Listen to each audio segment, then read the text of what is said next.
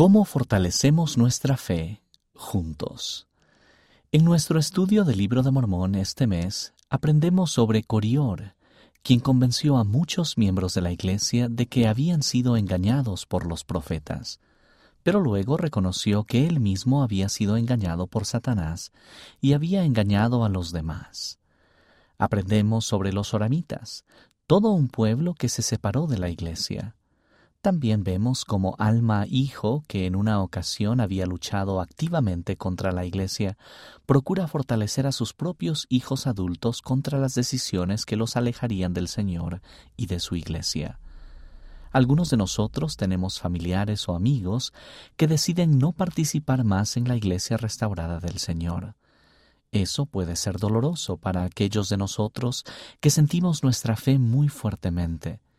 Queremos ayudar, pero muchos de nosotros nos preguntamos cómo. Un ejemplar de esta revista jamás podría cubrir todas las razones por las que la fe se llega a enfriar, ni podría explicar exactamente cómo reaccionar si así ocurre.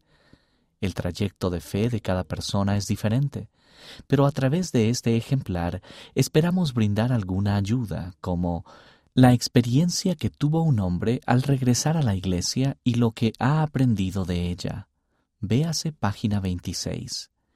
La importancia de dar la bienvenida a todos. Véase página 40.